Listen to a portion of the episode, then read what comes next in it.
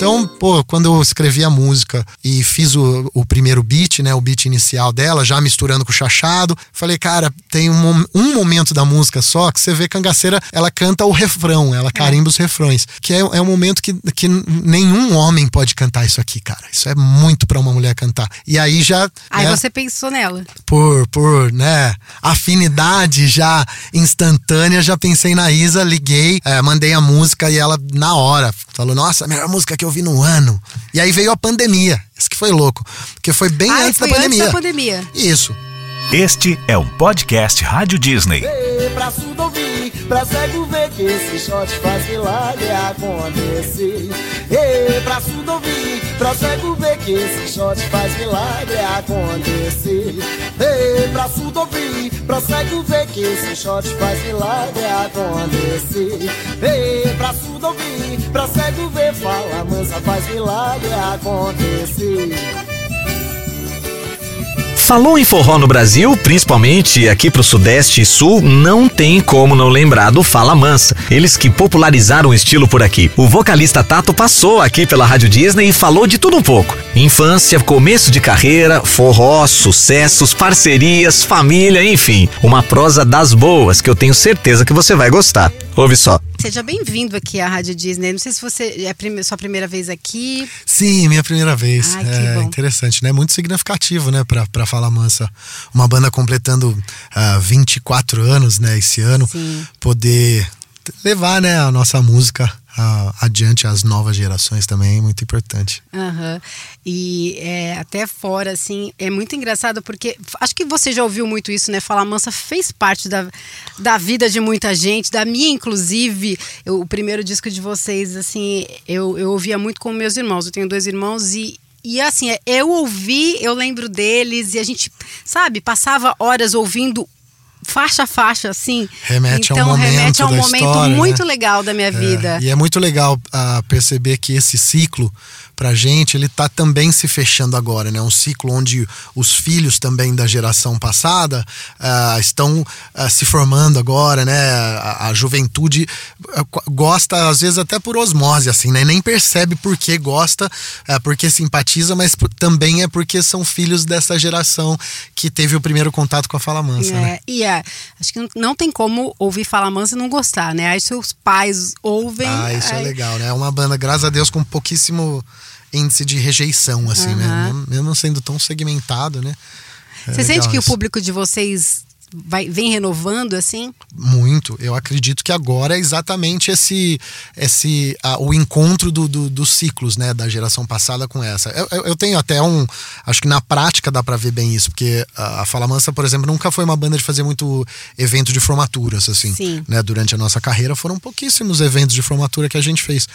E nos últimos três anos, isso contando o ano anterior à pandemia e ah, os anos anteriores à pandemia e esse ano agora, a gente está fazendo ah, 60 formaturas por ano, assim, é uma coisa de louco. Caramba. Ou seja, essa geração, né, que vem meio que um reflexo da nossa geração passada, ah, os filhos, né, da faculdade que já estão ah, tendo a sua primeira, né, a sua primeira escolha musical, assim. É legal ver que a gente tá ainda, né? Faz, tá, tá inserida nesse Inserida contexto, nesse né? contexto, é muito que bom. legal. Bom. Tato, como é a, primeira, a sua primeira vez aqui na Rádio Disney e nesse podcast que eu Conversas Rádio Disney, eu queria lá do comecinho falar da sua infância mesmo, né? Onde você cresceu, como, como você era quando era criança, era aquele menino que brincava na rua, como, como que era a sua infância, como é que foi? Bom, é uma pergunta aí que eu vou revisitar meus HDs agora aqui, hein? É, eu nasci em São Paulo e, e com um ano eu fui para Piracicaba. Ah, tá. É, meu pai, ele trabalhou durante muito tempo em São Paulo e foi transferido para Piracicaba e a família toda, né? Eu já tinha três irmãos, eu sou o caçula de dois irmãos e uma irmã. E fui para Piracicaba, passei minha infância e minha adolescência em Piracicaba. É, sempre muito coletiva, isso que é legal. Primeiro que minha família é uma família grande e eu acredito muito que a coletividade é o, é o segredo da felicidade, né? Quanto mais juntos, quanto mais eh, pessoas ao seu redor, ah, menor a chance de você ser uma pessoa triste, né? Então, é, pô, tive essa sorte de ser uma família grande, de morar num, num, num prédio onde pessoa, muita, muita gente circulava, muitas crianças.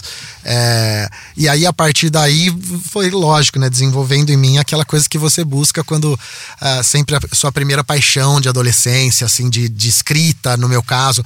Eu nunca, foi, nunca foi a música o meu primeiro start, assim, mas, mas tinha música contida, porque eu gostava de escrever música. Eu não gostava, não era, minha, minha intenção não era ser um cantor, assim, quando eu era moleque. Eu gostava muito de criar, criar história, redação eu era muito bom, sabe, desde molequinho. Interessante. É, inglês eu sempre fui, muito bom, não sei porquê, assim, talvez pela proximidade com a música. Então essas coisas que eram de, criacionais, nossa, sempre foram minha paixão. E tanto é que eu fui uh, cursar publicidade, né? Então, dentro da, da minha vida sempre permeou a criação. Então, eu sempre fui essa criança criacional que inventava histórias, que enxergava mundos onde não tinha nada, sabe assim? Uhum. Bom, você começou com essa paixão por escrever música e poesia também? Porque tem diferença? Você sempre escreveu pensando em fazer música daquilo? É, eu posso dizer mais que era música porque sempre vinha musicada, sempre vinha com melodias, né? Eu sempre cantava o que eu escrevia. Então, é, eu não tinha noção na época de que eu estava compondo canções, mas que eu estava fazendo poesias musicadas. Depois que eu entendi que que podia virar música, é. que eram músicas, né? E, e, essa, e a música de fato entrou na sua vida. É, isso tudo veio da sua família? Essa, essa, essa paixão por criar, a coisa com a música também? É, a proximidade da música vem muito do meu pai. Meu pai tinha uma voz maravilhosa e cantava, chegou a cantar em programas de calouro, ah. sabe? Assim, mas lógico, né? A vida. Uh, Cobra dura, né? Ele, ele teve que abdicar e então eu via no meu pai, nos olhos do meu pai, uma paixão que ele uh, não realizou se realizando em mim, né? Então isso sempre foi uh, muito bom e me, me, facilitou as coisas também quando eu decidi caminhar para para música, né? Mas sem dúvida nenhuma veio uh, em grande parte do meu pai. Minha mãe canta bem também, né? Não vou deixar minha mãe de lado, mas grande parte foi meu pai que trouxe. E o forró, como é que entrou nisso? Nisso esta tudo. super embalagem, né? é, essa super embalagem que é a marca, né, do, da Fala Mansa. E como você escolheu seguir esse, esse ritmo para viver, assim, para sua música? É, é inusitado, né, para um paulista. É, é, é. Quatro, quatro, três paulistas, né? E um pernambucano, no caso da Fala Mansa. É, bom, primeiro é, existe aquela coisa do DNA que todo mundo tem, mas ninguém percebe o quanto é forte, que é uh, o forró dentro dos festejos juninos todo ano, em todos os lugares do país, durante um mês, nas casas lotéricas, nas farmácias, tem nas escolas, nas, escolas, nas igrejas, nos prédios. Né? Olha o tamanho. É verdade. De, às vezes a gente se, se auto-intitula o país do carnaval Uhum. Mas o São João são, é, é, é são 30 dias de festas em todo lugar do Brasil, nas escolas, né? Olha que gigante, né? É, que é... dança quadrilha, né? Tem essa coisa, isso. Né? As, e aí, aí estão as músicas, né? Sim. Além de toda a, a beleza gastronômica, de toda a beleza, a, as tradições de, de, de figurinos, né? É. Tem o lance da música, que é presente desde o início. E aí, com cinco anos, você já tá ouvindo Luiz Gonzaga, né? Todo mundo. Então, essa é, é, isso é o que faz o forró ser parte da nossa cultura, do DNA mesmo. É que você vai absorvendo aquilo. Quando eu uh, tinha 18 anos, eu fui para Alemanha morar na Alemanha durante um ano e dois meses que eu fiquei na Alemanha. Uhum. É, eu fiquei com uma, um saudosismo cultural muito forte, sabe? Aquela um patriotismo cultural, aquela coisa, ah, essa música brasileira. Ai, comecei a, a, a, ouvir muita música brasileira. E isso me abriu é, essa, essa, essa mente para a música nacional. Quando eu voltei para para Piracicaba, na verdade, eu já passei na faculdade em São Paulo, então já vim morar em São Paulo, que foi super importante para mim para aquela coisa do agora eu posso ser o que eu quiser, porque ninguém sabe o que eu sou e o que eu não sou aqui, uhum. né? Em Piracicaba ninguém sabia que eu tocava. Se eu aparecesse tocando, eu falar: "Ih, ó, o Tato, mano, tá achando que toca, né? Vai fazer um show, vai tipo a família".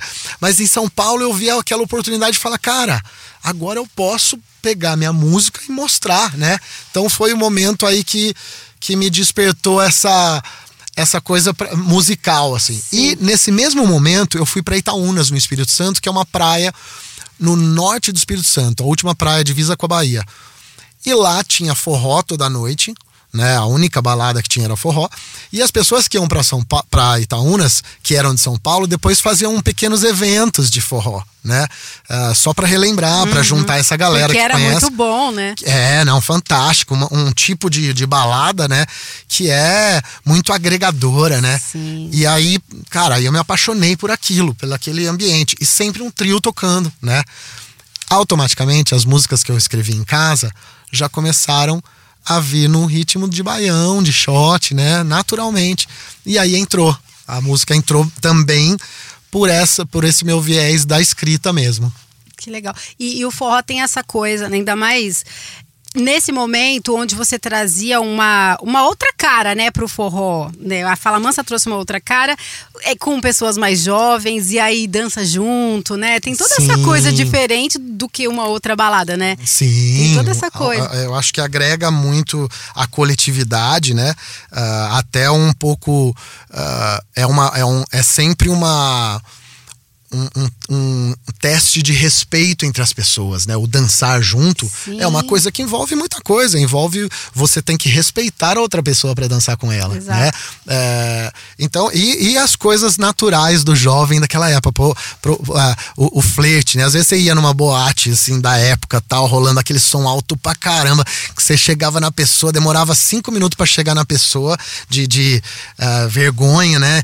E aí quando você chegava, falava uma coisa, a pessoa virava pra você e falava, quê?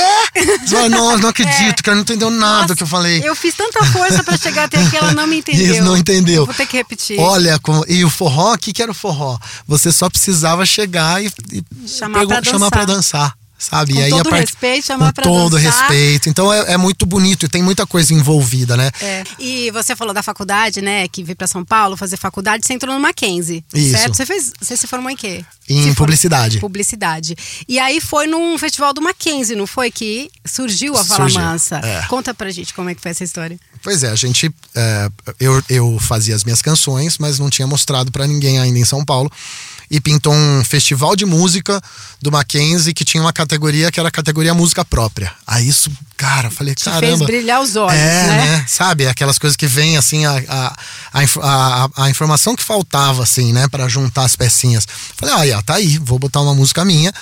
E aí já era, pra você ter ideia, não tinha banda ainda, mas já era Asas que a gente lançou no primeiro disco, que é Você parece um anjo, só que não tem asa, ai", que é- depois estourou no reggae, né? Então já era a minha música que eu já tinha ali no caderninho escrita, né? E aí eu me inscrevi no festival, só que era um festival de bandas. E eu só soube isso na hora, né? Porque eu ia sozinho, voz violão, né? Aí o cara falou, ó, é o festival de banda, você tem banda? Eu falei, tenho, né? Eu não vou perder, tô aqui na inscrição, né? Duzentão na mão, né? Sabe assim? Aí falei, beleza, eu tenho uma banda. Ele falou assim, qual o nome? Aí apertou, né?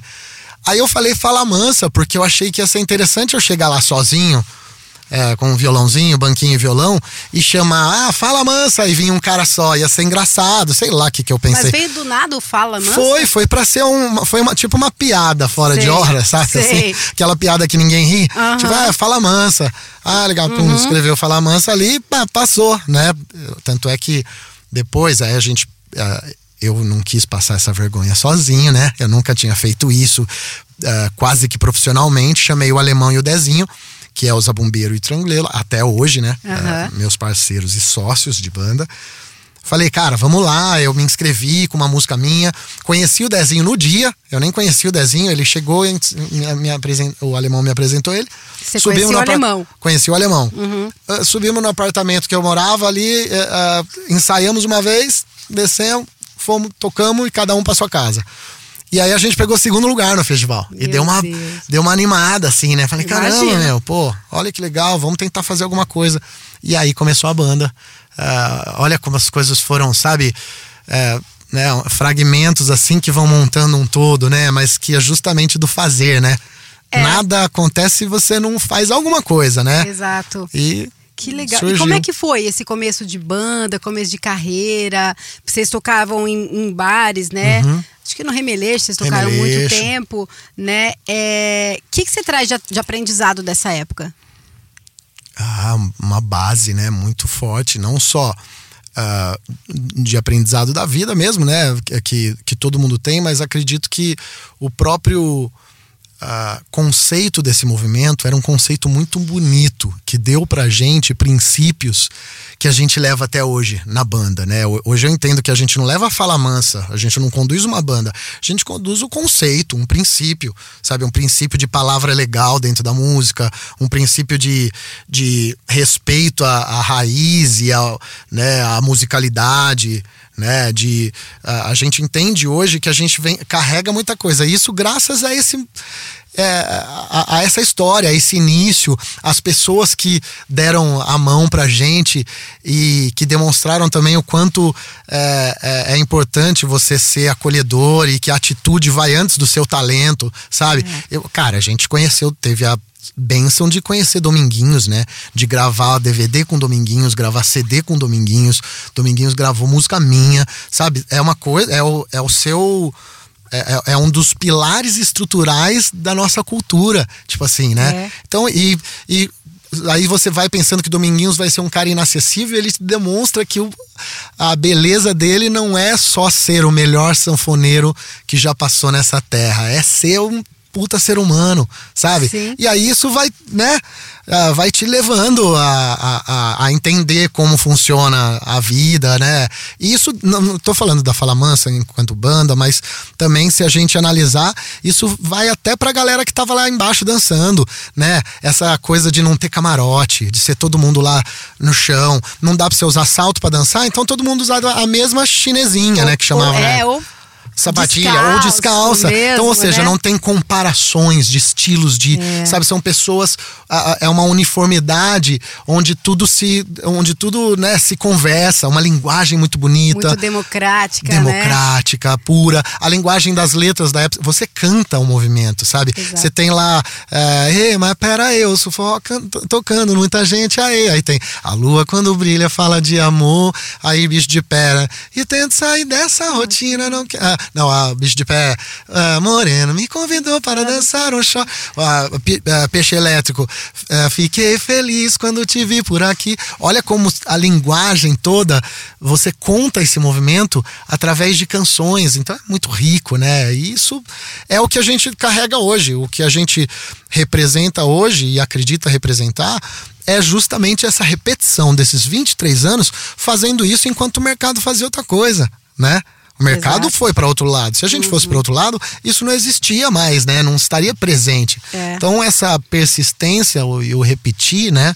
fez com que a gente pudesse chegar hoje é, referência. Dá até medo de falar essa palavra referência, porque é muito cedo é, para nós. Não, mas eu ia falar isso. O Fala Mansa é representante mais do que de um estilo, mas desse desse movimento sim, todo que sim. você está falando, né? É. Acho que a Fala Mansa encabeça. É uma, representa encabeça, é uma representatividade que nos coloca num patamar que, que, que a gente tem que trabalhar uns 30 anos para conseguir ainda, que é, o, que é o patamar onde tem, temos grandes mestres, né? Como Luiz Gonzaga, Dominguinhos. Eu não estou dizendo que a Fala Mansa é igual a eles, obviamente não. Estou dizendo que nós vamos trabalhar muito para tentar se, almejando isso, mas assim, dentro do cenário cultural, ah, involuntariamente que é natural quando é parte da cultura, nós somos inseridos em contextos que fazem parte dessa, desse folclore. Desse, por exemplo, festa junina. Tá uhum. lá, chega na festa junina da escola, quando rola a quadrilha, rola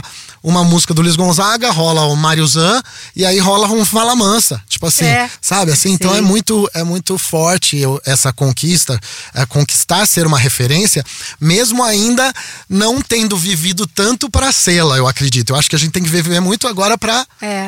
Mas acho que também tá retribuir, tá, né? É, tá, tá, muito ligado a isso que você falou, né? De estar de, de tá sempre nessa repetição e de, de seguir sempre nessa mesma linha, Sim. mesmo que o mercado tenha seguido para outra, né? É Vocês isso. foram muito fiéis a. É, essa a, fidelidade a, raízes, né?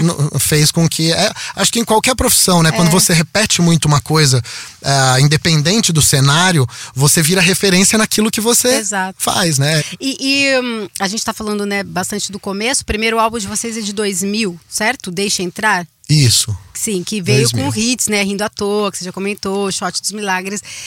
É, eu acho que você já comentou um pouco, mas o que, que você pode falar pra gente dessas composições e por que, que você acha que elas fizeram tanto sucesso e fazem até hoje, né? Essas é. músicas fazem muito sucesso até hoje. É, acredito que, primeiro de tudo, é uma música que não limita ninguém de ouvir. E é universal, né? E atemporal, eu acho, né? Atemporal. Eu acho que ela se torna atemporal por isso. Porque é uma música que desde o início ela não tem na temática algo que uh, possa repelir, né? Uh, ela tem uma. Já começa bem por ser um shot, que é um ritmo que por si só já é contagiante, já é uhum. agregador. Né? Uh, no nosso caso, acredito que ajuda muito é, o papo ser um papo mais universal. Sempre quando eu escrevo uma música, eu nunca fui um cara de escrever mais regional, né? Por mais que eu faça um estilo de música regional, você não vê música minha, né, falando do do, do aconchego, uh, palavras que são muito. Porque não é minha, minha. não é natural de mim, né? Eu não sou do Nordeste, eu não, tem palavras que eu não uso mesmo. E isso fez com que talvez o papo mais universal pudesse, uh, pudesse agregar mais pessoas, né? Então acho Sim. que é, é isso, assim. E, e Shot dos Milagres e Rindo à Toa, ambas têm essa coisa. Uh, feliz do, do, do shot, mas também por trás de, das músicas tem um, tem um, um ensinamento de, de, de, ensinamento não vai um, uma, um, uma busca por passar uma mensagem interessante, uhum, né? Uhum. Uh, Rindo à toa, por exemplo, ela sempre foi uh, compreendida como uma música engraçadinha tal, mas Rindo à toa fala sobre ser feliz quando o exterior não te apresenta nada, uma felicidade que tem que vir de você para externar. É, eu acho que eu tava ouvindo que tem uma frase inclusive que fala é, não que a não vida, que a esteja, esteja assim, assim tão boa, boa mas o sorriso, um sorriso, ajuda a melhorar. Ajuda a melhorar. É Cara, isso. é sensacional. E é uma simplicidade que se conecta com todo mundo, né? Aí por isso que é atemporal, né? Porque é, ela tem esse papo universal e com essa intenção de servir para qualquer papo, né? É. Eu, eu nunca, nunca, nunca também gostei de escrever canções fossem direcionadas a um assunto, mas sim, mesmo sendo que elas pudessem ser usadas em outro contexto. Então o cara ah, perdeu um amor, funciona. Ah, perdeu o, o emprego, funciona, sabe? E para mim, Rindo à Toa, eu, quando eu escrevi Rindo à Toa, foi com essa intenção. Fazer aquela música que todo mundo pudesse cantar e ficar melhor, se sentir melhor, Sim, né? Sim, pra melhorar, né, o, o astral, né? É isso. E, e Shot da Alegria, tem alguma curiosidade sobre essa música? Ó, legal de Shot da Alegria que é uma música que primeiro, é, é muito importante para falar mansa que foi a, o segundo disco de uma banda, que é aquele medo, né? É. De cara, será que a gente vai acertar igual o primeiro? E vindo de um disco uh, que vendeu 2 milhões de cópias, com dois singles, né? Muito fortes, tocando simultaneamente no país. Então, Uma gente... época que não tinha internet. Época que não tinha internet, é. exatamente. Era rádio, era TV e era no boca a boca, principalmente, né? E aí fomos gravar, gravamos o, é, o disco e ainda não tinha shot da alegria. A gente estava gravando o disco no processo de gravação, não tinha shot da alegria porque eu não tinha mostrado, porque eu achava ela muito simples demais, achava simplista, talvez porque eu, rindo à toa já tinha esse contexto e eu não queria me repetir, né? Sim. né? E o João Augusto, que era o produtor musical, ele é, falou, pô, cara, o disco tá incrível, fechou. O nome do disco vai ser Essa é para vocês, que, é, que já era teoricamente um single, né? Uhum. Então tá, já tem o single. Pô, mas queria mais uma, cara, mais uma cerejinha. Ele chamou de cerejinha, alguma coisinha. Aí eu falei, ah, João, pô, tem essa aqui. Aí toquei assim com um desdém pra ele, né? Se um dia alguém mandou ser o que isso. Ele ouviu, né? Aí eu parei no parei no, no, no, refrão, mas não fiz o sei com dele, porque eu fiquei até com vergonha, né? Pra mim aquilo não era um parte da música, era só um, uma sanfona, eu fazendo com a boca uma sanfona, vamos dizer, né? Uhum.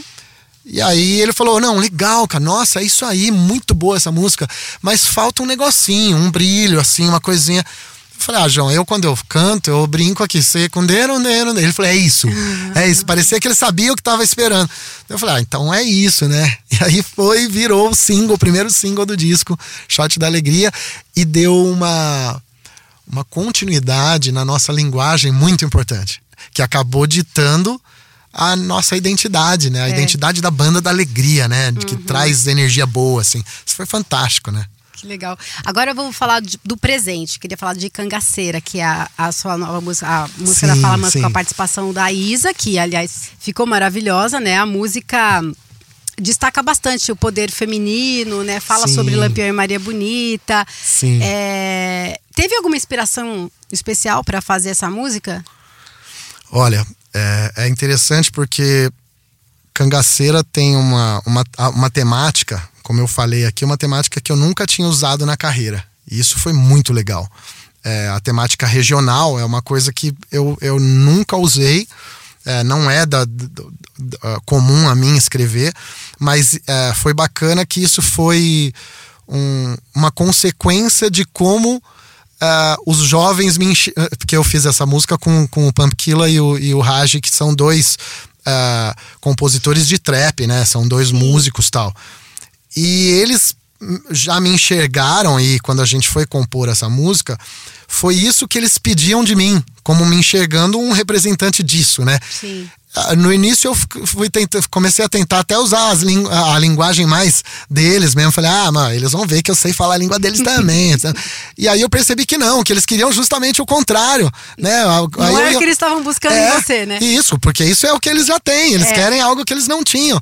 E aí eu fui soltando essas palavras que, que para mim são é, muito comuns pela vida, e que para eles soava muito bem, né? E aí foi saindo cangaceira é, uma letra, como você falou, é, com a intenção de valorizar, né, a, a- a- o, poder feminino em, em todos os sentidos, né? Entendendo como, como a, mãe natureza é uma representatividade que está em cada um de nós, né? Em cada, cada um do, do ser tem uma a- tem a mãe natureza agindo, tem tem uma, uma deusa e é uma deusa, né? Sabe? é. Então, então é muito legal porque a- acredito eu que ah, o fato de poder contar com a Isa ainda deixou isso muito mais representativo, ampliou o leque da representatividade.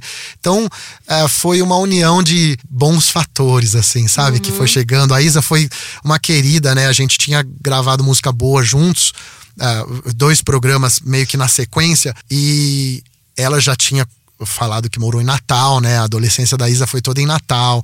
Ela me parou uma vez num, num prêmio de música, foi lá, tocou.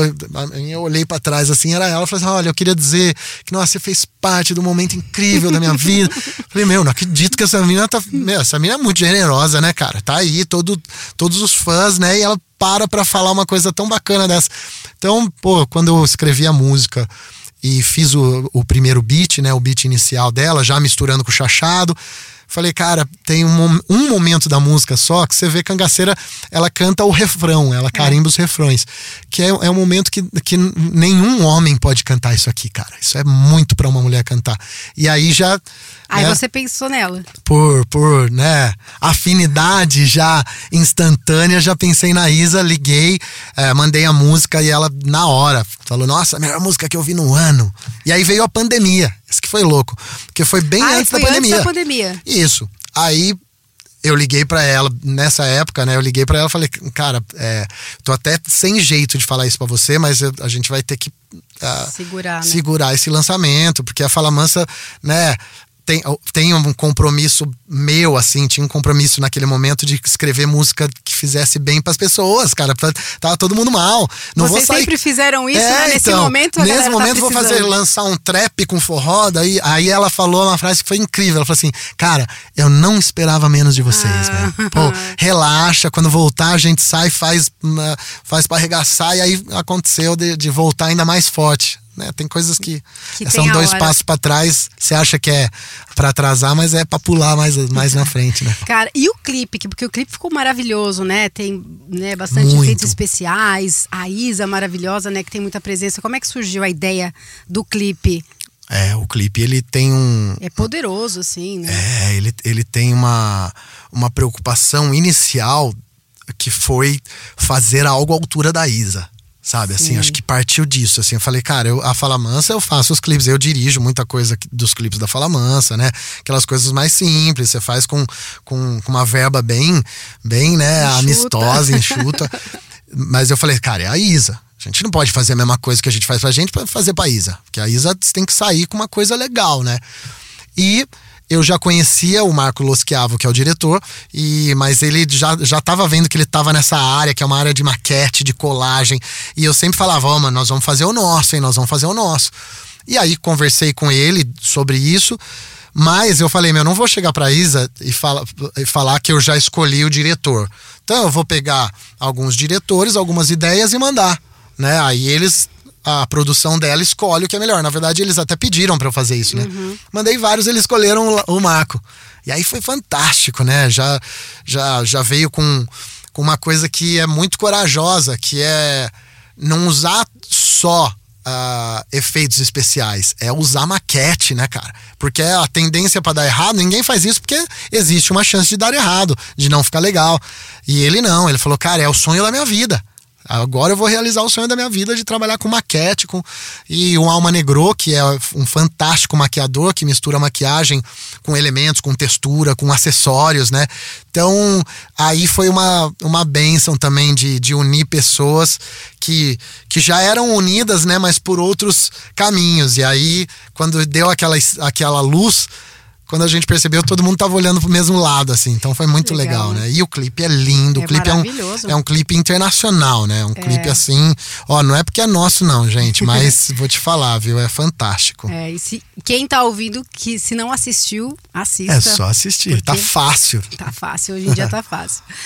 É, tá, tô, vi, vocês vão fazer 24 anos de banda, já completaram Sim, 24 anos. Imagino que tenha muita história engraçada, né? Muita pra coisa. Pra contar, muita história engraçada, muita história curiosa, que até hoje vocês lembram e, e, e dão muita risada. Tem Sim, alguma assim que vem na gente, sua cabeça? Pô, é, o legal é que são 24 anos, as mesmas pessoas, né? é. Uma banda, os mesmos quatro.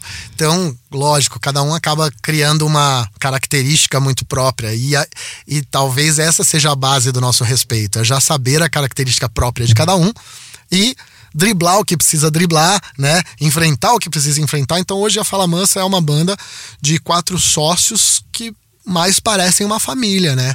Ah, graças a Deus, né? Porque, pô, senão, não, senão talvez não, não, não daria certo, porque a Fala Mansa ela tem que transparecer o que diz, né? Porque a gente diz, então, se você diz e você não transparece, você é fake, né? É. Então, a Fala Mansa sempre foi uma banda que, que transpareceu aquilo que diz, né? Então, mas coisas hilárias, né? O sanfoneiro, por exemplo, ele tem ele é, é, um cara assim que é das frases perfeitas, é um cara estudioso pra caramba, lê, lê filo, filosofia tal, não sei o quê. Culto, um cara culto. Muito culto. Mas ele é desligado, assim, hum. pra algumas coisas, sabe? A gente foi pro Japão, turnê no Japão em novembro, né? Frio de menos 12, assim.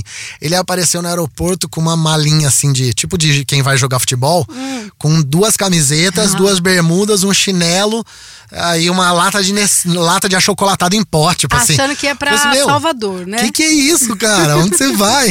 Então é muito engraçado. Assim, ele uma vez caiu na piscina, numa piscina logo depois do show, piscina olímpica, assim.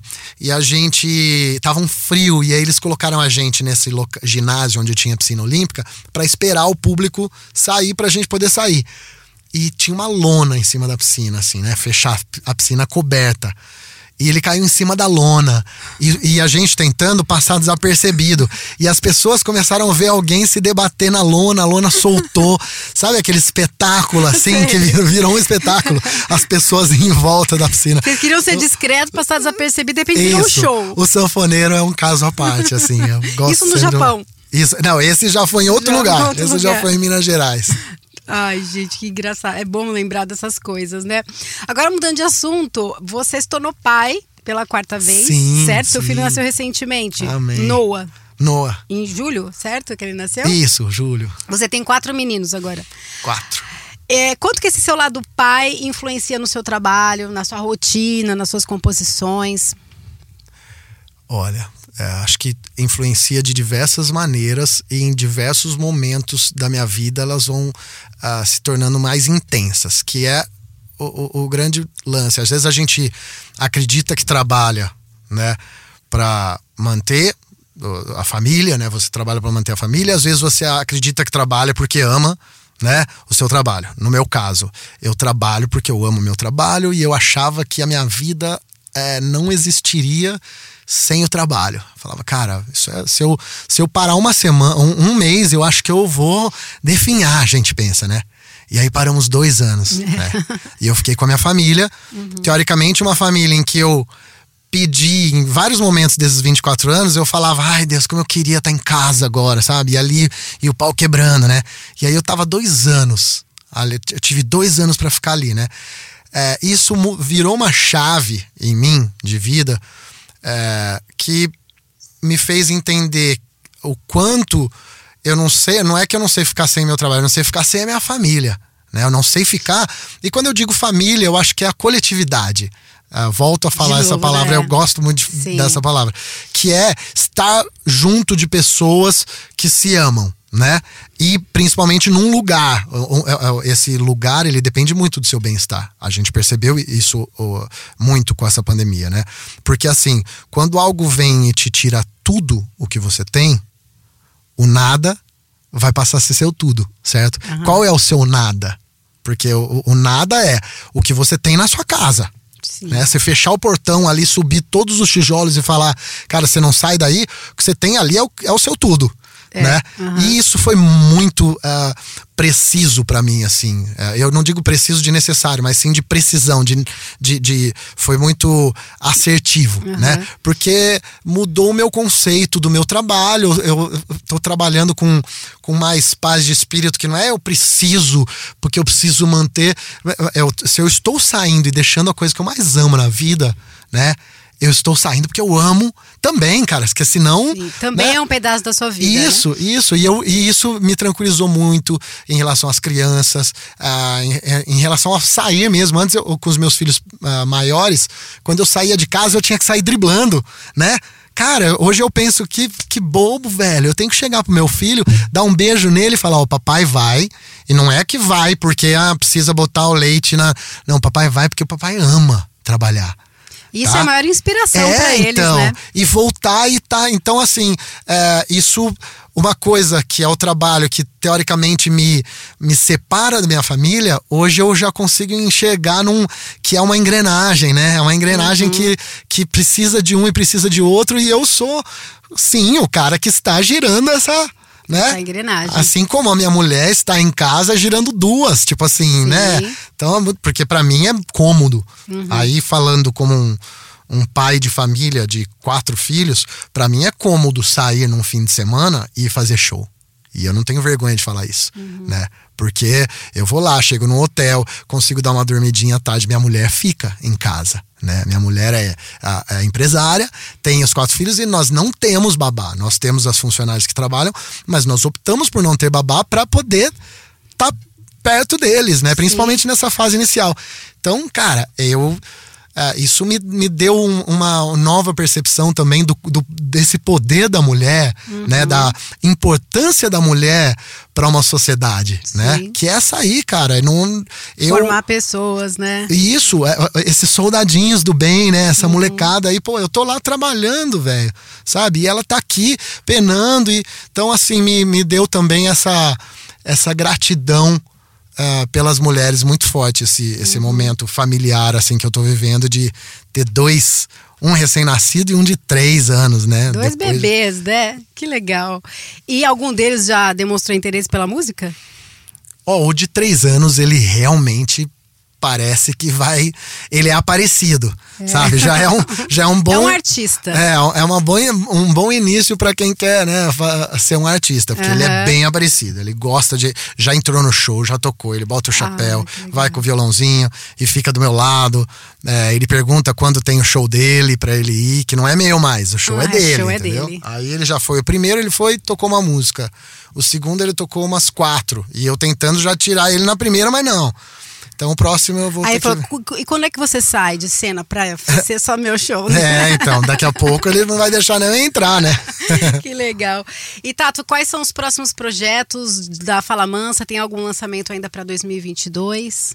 Olha, a, a gente tá na, a nossa intenção é continuar com esse projeto de misturas de ritmos, né? Misturar, emprestar a nossa musicalidade para outros estilos musicais. Então, acredito que até o final do ano a gente já lança mais uma música assim que vai ser outra Surpresa. Outra surpresa bacana, assim, com sempre com pessoas que a gente admira muito, ah, que são muito notáveis, muito representativas e acima de tudo, que tenham a ver com o nosso nosso princípio, assim, né? De, de música e de vida, né? Sim. E essas músicas, elas é, farão parte de algum álbum? Vocês têm planos para Isso, álbum? aí isso vai virar um EP, que é justamente essa mistura ah, de todos os, todos os ritmos com a Fala Mansa, assim. É um EP que eu não vejo a hora de liberar tudo, porque tem muita coisa legal. Tem muita surpresa ainda por Muita. vir, né? E aí, Então, aí a- a- a- esse projeto é um projeto que vai anteceder um projeto acústico nosso de 25 anos, né? Ah, que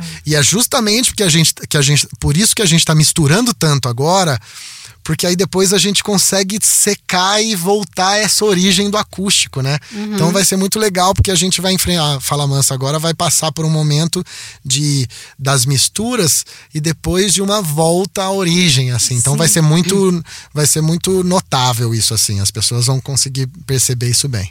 é ano que vem que vocês comem- é, completam 25? Ano que vem. Eita, então tem Tá chegando muita coisa, muita festa. Nossa, melhor, Show melhor de assim. turnê de comemoração. Ah, sem Ah, eu dúvida quero, nenhuma. hein, no show de Teremos. 25 Pô, esse, anos, esse show de Mansa. 25 anos aí que vai ser um acústico vai ser nós vamos transportar as pessoas para um outro universo assim, sabe? Vai Ah, ser que incrível. legal. É, e pra, pra gente fechar, Tato, se te perguntarem hoje quem que é essa banda Fala Mansa, o que, que você responde? Cara, é, é quase um, um livro de autoajuda musicado, sabe? A intenção da banda, né, é, é poder fazer o bem através da canção. Então a Fala Mansa é uma banda que busca fazer o bem através do, da sua profissão, né? Passar o bem adiante através das palavras. Tato, é, muito obrigada. Foi muito, muito bom esse papo. Você, Legal. você representando aqui a Fala Mansa é, é, passa pra gente mesmo toda essa energia que a gente sente na música. Tá aqui, né? Tá legal. aqui em você e te agradeço por isso. Obrigado. Pra Sempre- mim é muito representativo, É. viu?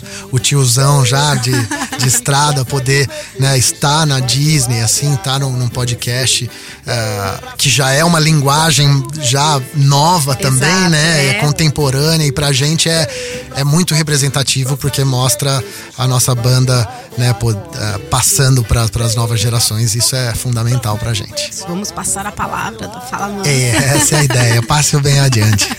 Obrigada, Tato. Este é um podcast Rádio Disney.